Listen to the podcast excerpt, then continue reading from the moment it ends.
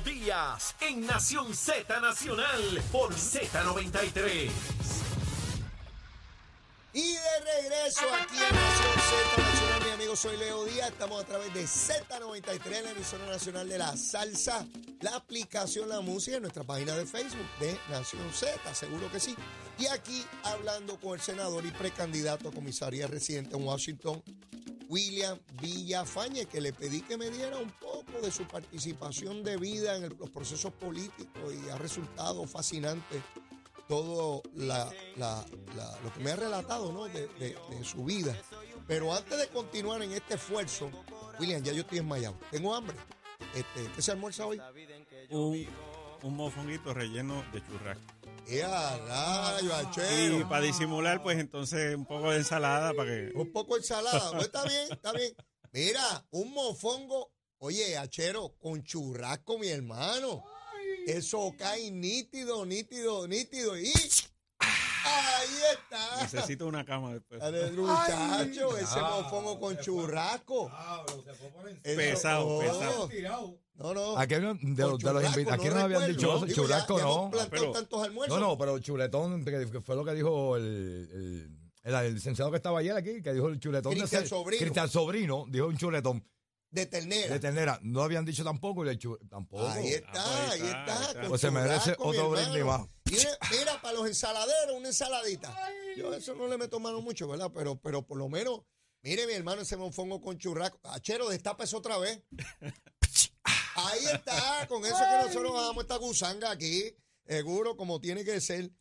Eh, mira, William, esta noche. Digo, y para el que le gusta, ¿verdad? El mofonguito le puedes meter un poquito de... ¿De qué? de- de- de- no, le mete un poquito de chicharrón, tú sabes. Ah, mira para allá. Mira, William, no siga no seguimos, no seguimos. No siga complicando esto porque no, Por no- favor. acabamos el programa este y nos vamos a buscar el mofongo ese. Mira, este William, New Hampshire, esta noche se vota en primaria republicana. Nick, eh, Haley, ex gobernadora de eh, Carolina del Sur, embajadora de los Estados Unidos en las Naciones Unidas, una mujer con una enorme proyección, es la única contendiente contra Donald Trump. Esta noche todo anticipa que ella queda segunda. Lo, lo que pasa es que no es lo mismo llegar segundo cerca del primero a llegar segundo lejos del primero. Sí. Y yo creo que hoy podría quedar definido si ella continúa en la contienda o si sencillamente se rinde. ¿Cómo tú lo ves? Sí, eh, ¿verdad? Todos los indicadores muestran de favorito a Trump, eh, no solamente, ¿verdad? En, en New Hampshire, sino en el resto de los estados.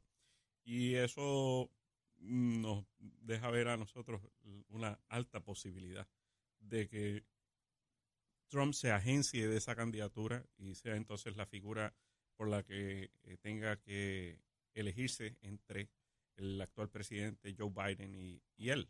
Así que eh, tenemos que ir preparándonos para esa eventualidad. Creo, me parece que nosotros, al igual que la vasta mayoría del electorado, ya Mm. el electorado en general, en general.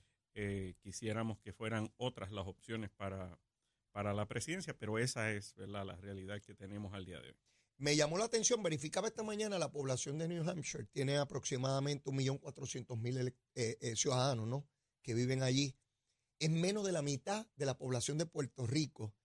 Y uno se pregunta, caramba, por población, estamos ante un territorio que tiene dos senadores y tiene representantes teniendo menos de la mitad, porque nosotros estamos más o menos en 3.200.000 y ellos están en 1.400.000.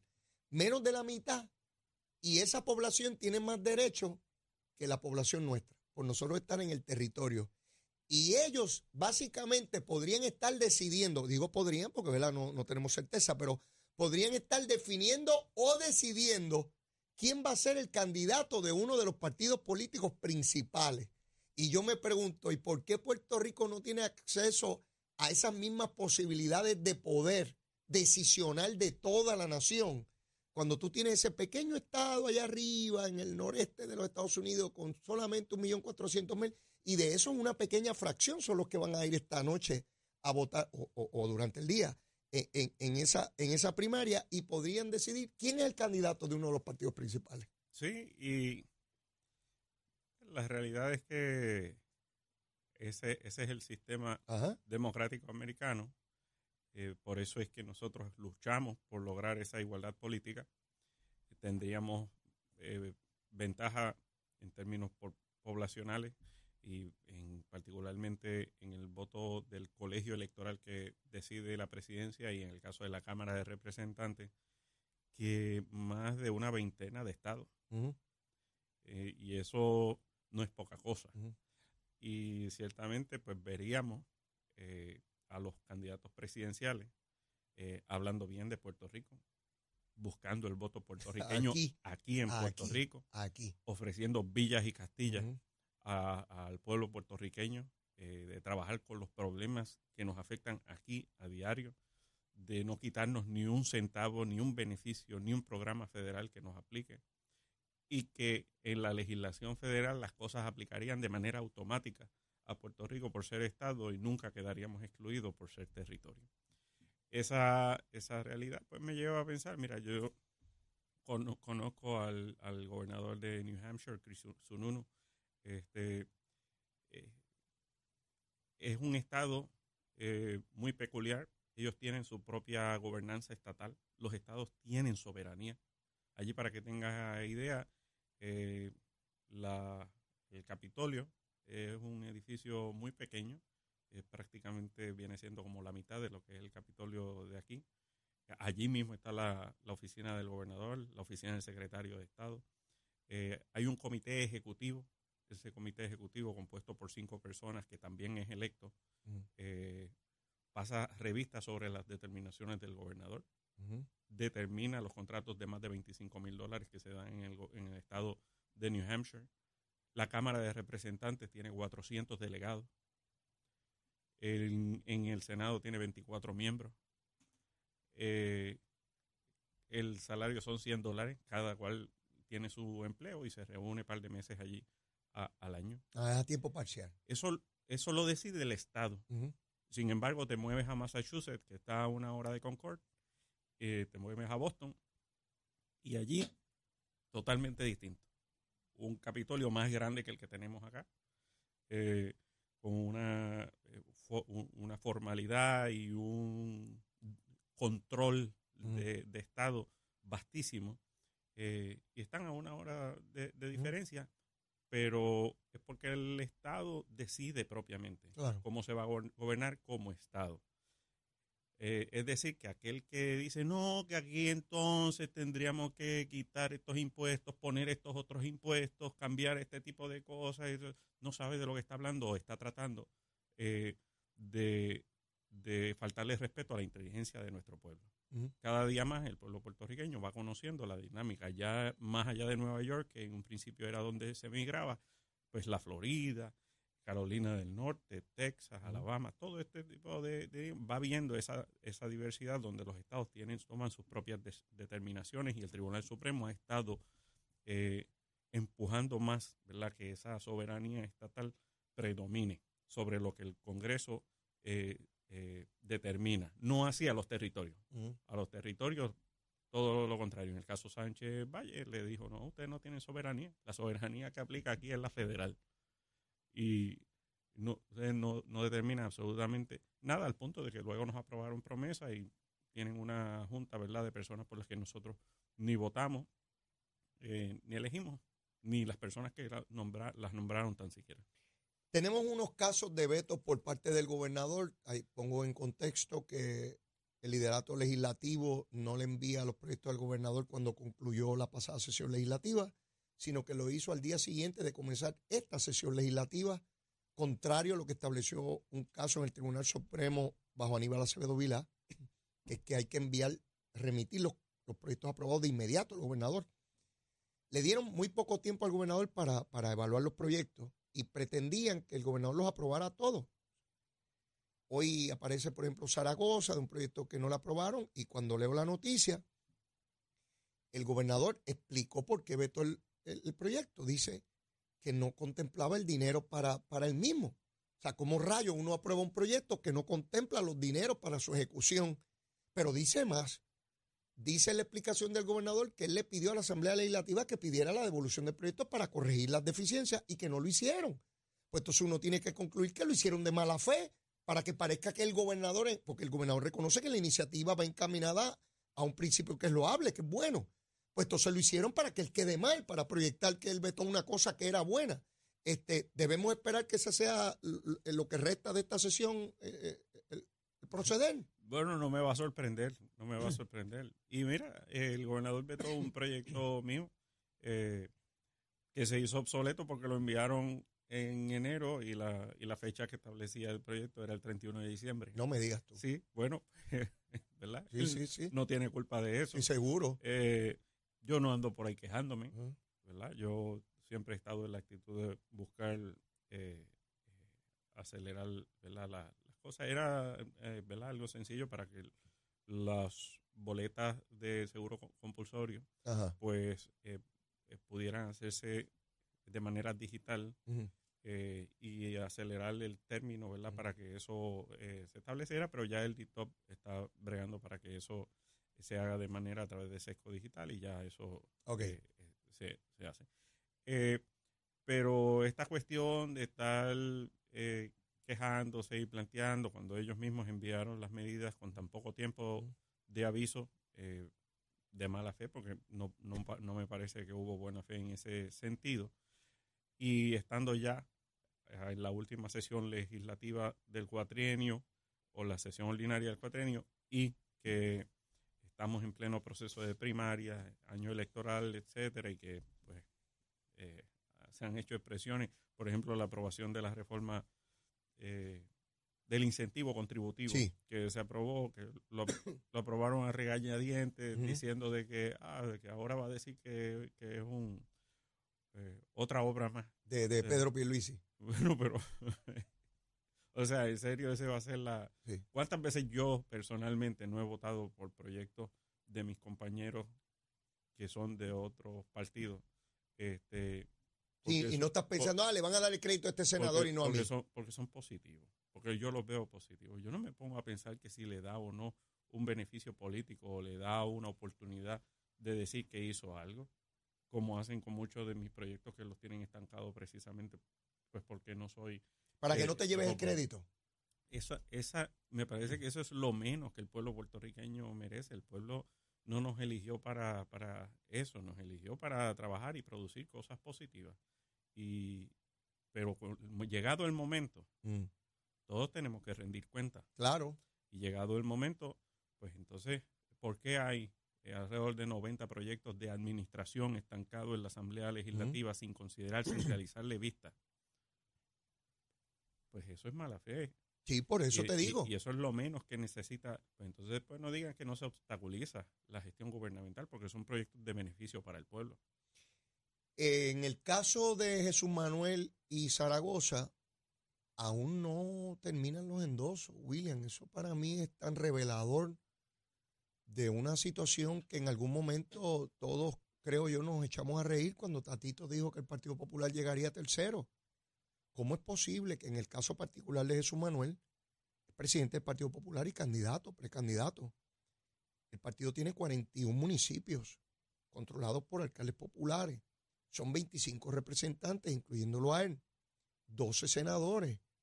¿Cómo es posible que tarde más de un mes y no concluya esa recolecta de endosos? En el caso de Zaragoza, igualmente rezagado, no por mucho más que él, pero igualmente rezagado. Yo, yo, no, yo no veo explicación razonable y creo que aunque no lo dicen públicamente, las alarmas al interior del Partido Popular tienen que ser eh, eh, gigantescas porque están ante dos candidatos que no entusiasman. Y no estoy hablando como persona, como personas, ambos son personas muy buenas. Me estoy hablando de, de- de- de liderato político que entusiasme, que la gente se sienta en la confianza de que tiene una persona con probabilidades de prevalecer, William. Sí. Lo que hemos hablado anteriormente, el Partido Popular se ha ido achicando cada vez más. La, mu- cada vez menos gente cree en esa, en esa in- institución política y muchos se han dado cuenta de que el lograr el desarrollo económico y, y lograr la unión permanente con los Estados Unidos es exclusivamente a través del Partido Nuevo Progresista y otros se han dado cuenta de que eh, pues se convierte meramente en un instrumento para perpetuar la colonia y entonces eh, otros se han ido pues con, con este grupo de izquierda o separatista. Eh, y, y eso es lo que ha estado ocurriendo. En el, ca- en el caso nuestro, ya tú verás, en estas próximas elecciones, el Partido Popular está peleándose la segunda posición. Eso es una realidad. El Partido Popular no tiene la más mínima posibilidad en estas próximas elecciones. Los alcaldes están todos tratando de sobrevivir esta hecatombe del Partido Popular. Si eso ocurriera, Bueno, postularon cuatro en Cámara y Senado sí, por primera vez eh, eh, de- en toda su historia. esa realidad, William, si eso, se, si eso se concretara en una realidad, entonces probablemente estaríamos ante la salida del Partido Popular del panorama político de cara al 2028. Mientras, mientras sobrevivan algunas alcaldías, ¿verdad? Eh, eh, continuarán, pero yo, yo creo que les queda, les queda poco tiempo ¿verdad? En, en la salida de esa, de esa institución del panorama político, porque no tiene una filosofía eh, única que le brinde cohesión en términos de, de- de a- de que todos remen en la misma dirección. Tú tienes un candidato a comisionado residente que pues, dice que Puerto Rico no es una colonia. Mira qué cosa más este, eh, enajenada de la realidad. Mientras los pasados candidatos a la gobernación por el Partido Popular juraban ante el pueblo eh, mano derecha levanta que Puerto Rico es una colonia, porque lo es, evidentemente. El pueblo puertorriqueño hoy día, 99%, está claro y consciente de que somos una colonia. Entonces, cuando tú les preguntas qué es el ELA, nadie, tú no encuentras dos que te definan de la misma Mm, manera lo mm. que es eh, lo que ellos llaman ELA. Y, y aquellos que se han dado cuenta, aquellos que han entrado en conciencia, pues ¿qué han hecho? Abandonar ese barco y decir, no, pues yo voy a buscar eh, la unión permanente en el PNP y otros diciendo, no, yo voy a buscar la independencia entonces eh, con, con esta alianza, ¿verdad?, que se ha creado. Juan Sabater llega como miembro nuevo de la Junta de Supervisión Fiscal, lo nombra Biden, aun cuando fue donante republicano por mucho tiempo, aunque hizo unos donativos para Biden en la última campaña. Eh, la Junta le da la bienvenida, todo parece indicar que sus políticas serán muy similares a lo que ha sido eh, la, la Junta hasta ahora, todavía hay vacantes en la Junta de Supervisión Fiscal. Yo hablaba con Cristian Sobrino ayer, él me dice, mira, todavía aquí hay cosas importantes que tiene que hacer la Junta, eh, pero en el caso de Cristian Sobrino, él entiende que la Junta va a buscar toda manera posible de alargar su vida en, en Puerto Rico. De ser electo comisionado residente, William, ¿cómo se debe trabajar con la Junta en términos de su salida final? Primeramente, eh, fiscalizar a la Junta. Eh, segundo, promover que dentro de la legislación que se trabaje se introduzca eh, un lenguaje, una o dos líneas, Mm. donde se aclare, donde se aclare sobre los requisitos para la salida de la Junta. A mí me parece que Puerto Rico, al ritmo que va, en unos dos, máximo tres años, Mm. eh, debería cumplirse lo del requisito de los presupuestos balanceados y Y todo eso acceso al mercado para que, la, para que la Junta se despida. Mm. Esto es, es importante trabajarlo desde el primer día. Eh, la fiscalización, por un lado, y por otro lado, eh, que, es que mediante legislación se aclare y se deje eh, patente de que, mira, de que estos requisitos que se están cumpliendo, tan pronto se culminen eh, de dar, se tiene que, se tiene que salir la Junta. Esto, es- esto es bien importante y, y es bien importante también que a los municipios se le quite el guante de la cara, a la Universidad de Puerto Rico y a otras áreas donde la Junta se ha metido a tratar de determinar a quién se le da un contrato, a- se ha metido a, a tratar de, de decir si se compra o no se compra papel, Al micromanejo del gobierno. asuntos de la de, de la administración de la, del sistema democrático como es la Comisión Estatal de Elecciones. Este hay que tener mucho cuidado. La, la Junta, una cosa es, ¿verdad? Lo que un tribunal de quiebras Mm. eh, podría determinar versus lo que entonces es un grupo que lo que está es suplantando al gobierno electo democráticamente en el gobierno local. Eso no puede ser. O sea, la, la, idea de todo esto era, mira, que, que ante las faltas, porque también a Puerto Rico, que antes le aplicaba en igualdad de condiciones la ley de quiebras como a las ciudades, por ser colonia, pues también lo sacaron de ahí. Y entonces tú, hoy día, a diferencia de las ciudades donde lo que tenían que ir era a un, a, un eh, tribunal, si incumplía en el proceso, mm. pues, el, pues se le ponía un síndico, ¿verdad? Pero sí incumplía en el proceso. En el caso ahora de Puerto Rico, sigue imperando lo que es el plan fiscal, lo que es el, plan de ajuste de deuda, todo eso sigue, sigue estableciéndose esas reglas y se tendrán que seguir cumpliéndose. Pero no es para que aquí gobierne gente por la que nosotros no votamos en cuanto a la administración de los fondos estatales. William, se nos terminó el tiempo, ya veremos qué otras cosas suceden. Oye, porque cada vez que te veo suceden un montón de cosas en el medio de la semana todas en beneficio tuyo. Esta, y vendrán, semana fue mucho, así que ya el martes que viene tendremos oportunidad de repasar qué más ocurrió. Gracias, William, como siempre, por tu participación. a todos, bendiciones. Bueno, mis amigos, ya ustedes saben, como siempre, como siempre, la súplica. Si usted todavía no me quiere, quiérame que soy bueno. Mire, bizcochito a tití, va juramento. Y si ya me quiere, quiérame más, olvídese de eso. Mofongo con churrasco es lo que hay hoy, dice William. Villa Faña. Dale una de estas pajitas, Chelo, dale una de estas pajitas ahí. Ahí, eso es lo que hay. Besitos en el cutis para todos y todas. Será hasta mañana. Cuídense mucho. ¿Dónde? Aquí, en Z93. Llévatela, Chelo.